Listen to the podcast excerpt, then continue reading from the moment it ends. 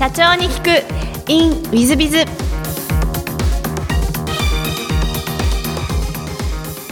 本日の社長に聞く in ウィズビは大島圭介社長様でいらっしゃいます。えー、経歴の方を先にご紹介させていただきます。1974年生まれ、三重県桑名市に生まれていらっしゃいます。2004年、居酒屋から日本を元気にする目的に株式会社てっぺんを設立。本気の調理が日本中の話題になり、数々のテレビや雑誌に取り上げられていらっしゃいます。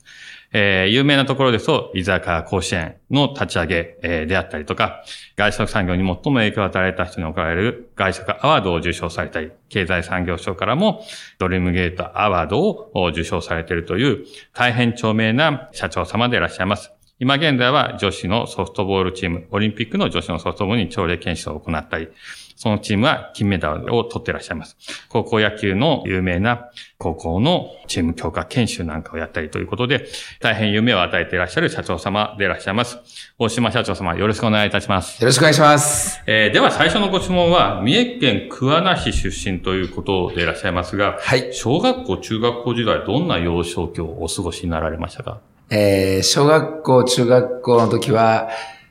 野球ばかりやっていたあ幼少期で、えー、中学校の時はでもあの、目立ちたがり屋だったので、えー、生徒会の副会長やったりとか、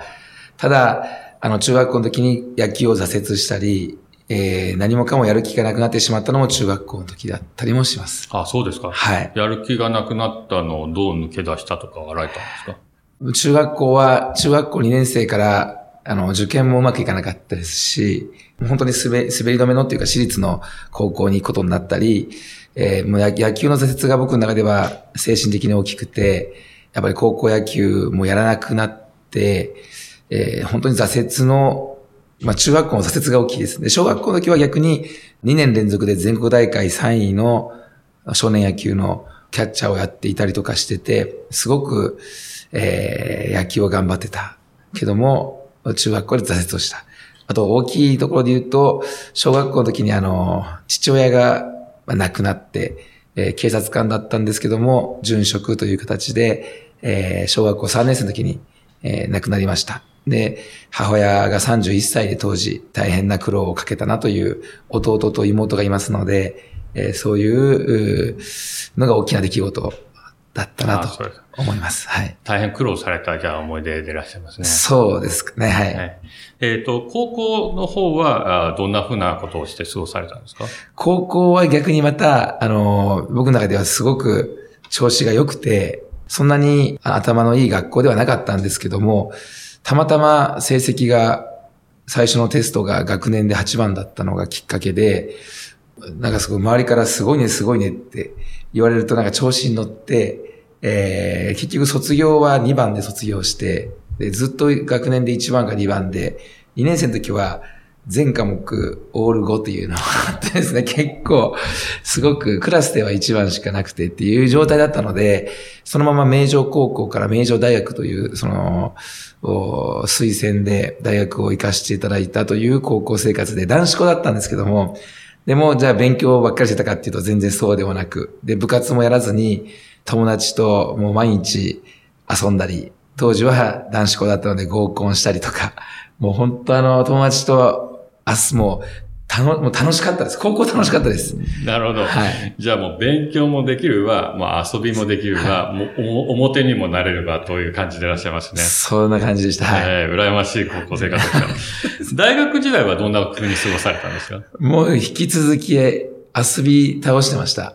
もう本当に毎日のように飲んで、で、モテるような仕事ばっかりしてました。バーで、えー、アルバイトしたり、長島スパーランドのプールのアルバイトしたり、もうなんか、世間で言う、チャラ男的な感覚ですかね。あそうですそんな感じで。あんまり、そうですね、僕、こういうのも講演とかで言ったことないんですけど、まあ、大学時代は、その本当に、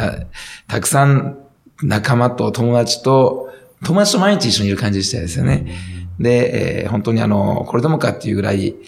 たくさん遊ばせていただきました。なるほど。はい、お友達をじゃあ、じゃあ、かなり大切にされてらっしゃるもう、そ、もう、もう本当に一番大切な存在でした。はい。そうですか。で、大学卒業後、ご就職をされたというのをお聞きしたんですけど、はい、どんな会社に就職されたんですか？えー、僕はあのやりたいことが特に本当になかったので、すごくそうですね、周りが就職活動するので、それに流されて、えー、就職活動をしました。で、えー、その時に取っていただいたのが、商社で、えー、専門商、電気関係の専門商社。名城大学の理工学部の電気電子工学科という大学、とこだったので、まあ、電気関係の専門商社に勤めさせていただくんですけども、全く仕事についてけず、知識とかを勉強する気も起きず、営業成績も全然ダメで、自信もなくし、なんかすごくいつの間にかも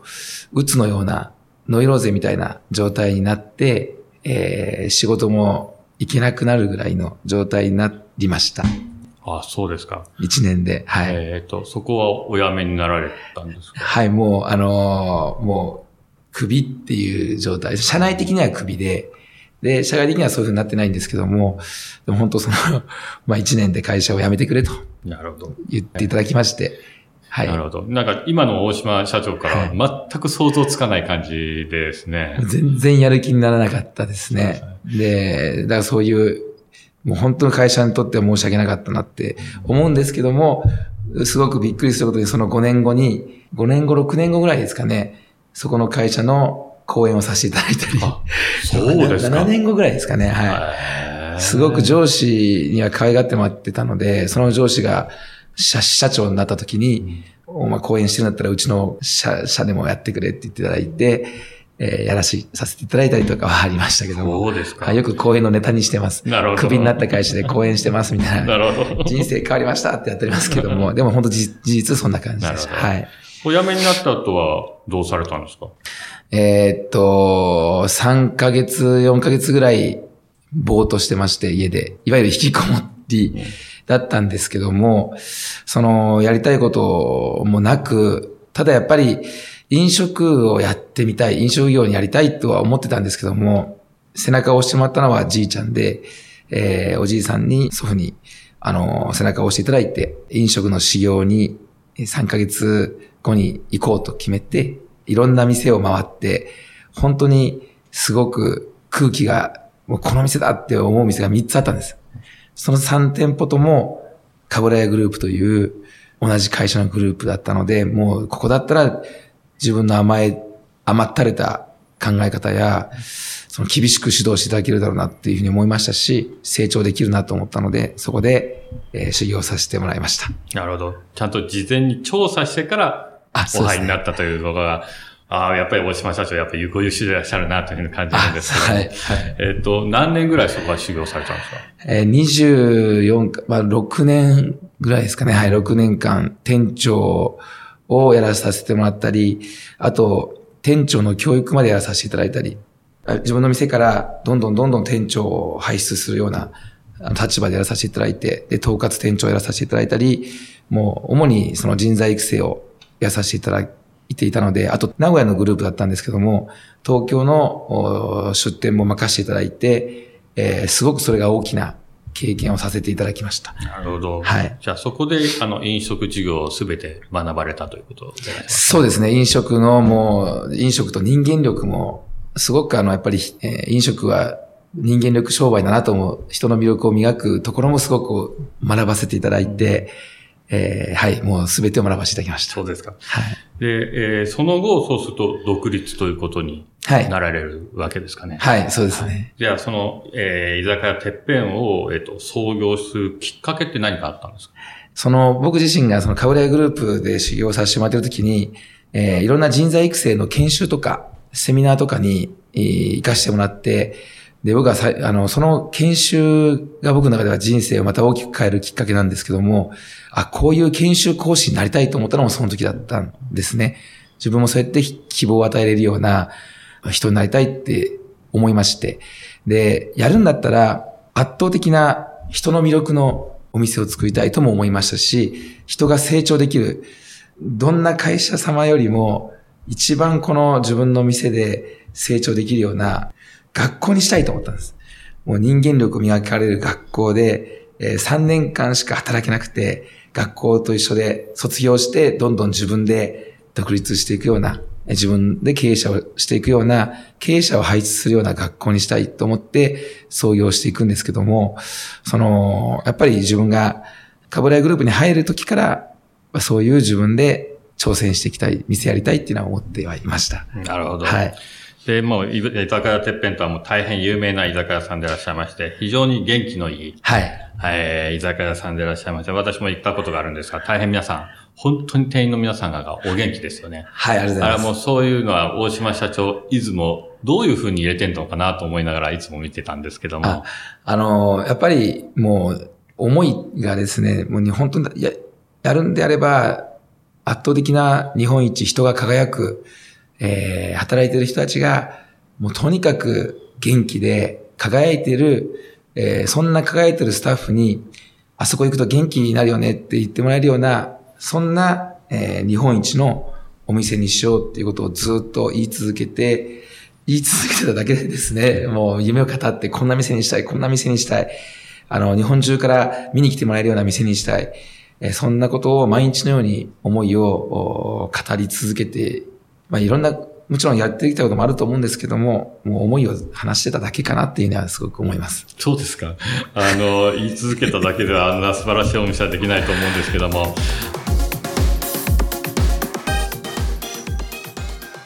3分コンサルティング。ウィズビズが社長の悩みを解決。本日の3分コンサルティングは Y 社様、営業代行会社さんで、えー、10年目、年商5億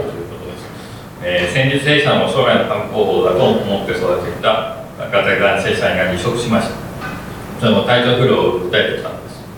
えー、大会出身の彼で、えー、社内でも光当たりの根性もある社員だと見込んでいたため私は期待の意味を向け厳しく指導もしてしまったことは自覚した。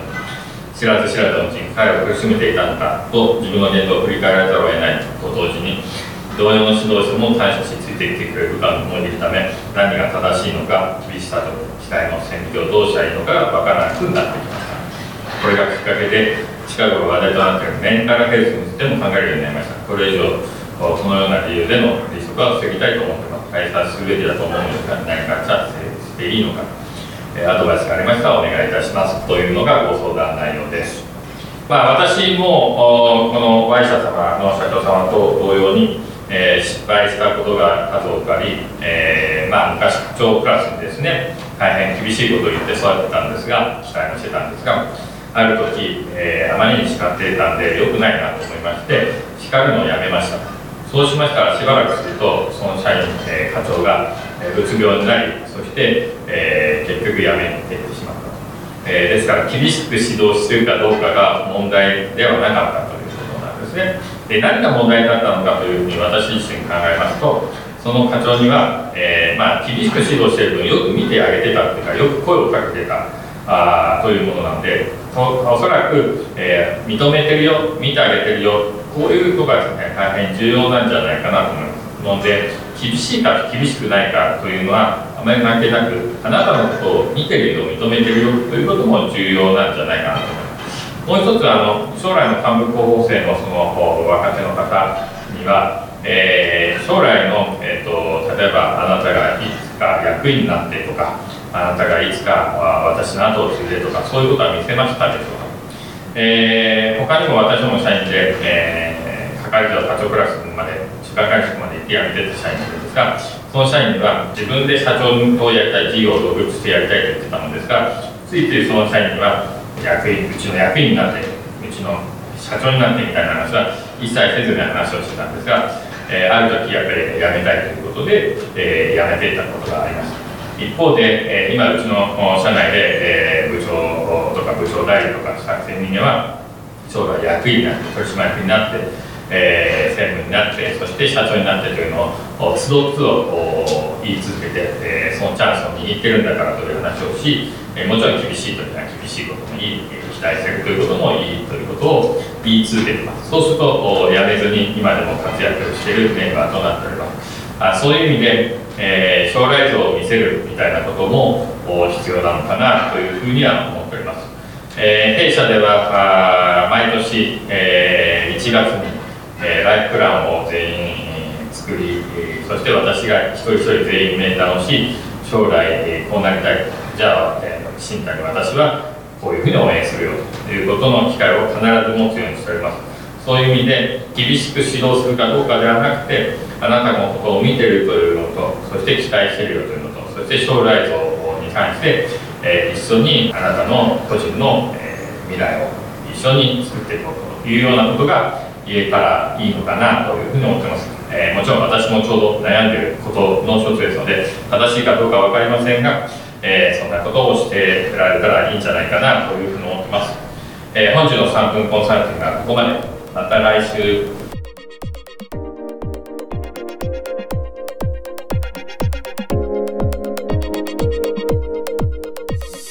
最後までお聞きいただきまして誠にありがとうございました。本日のポッドキャストはここまでになります。また来週お楽しみに。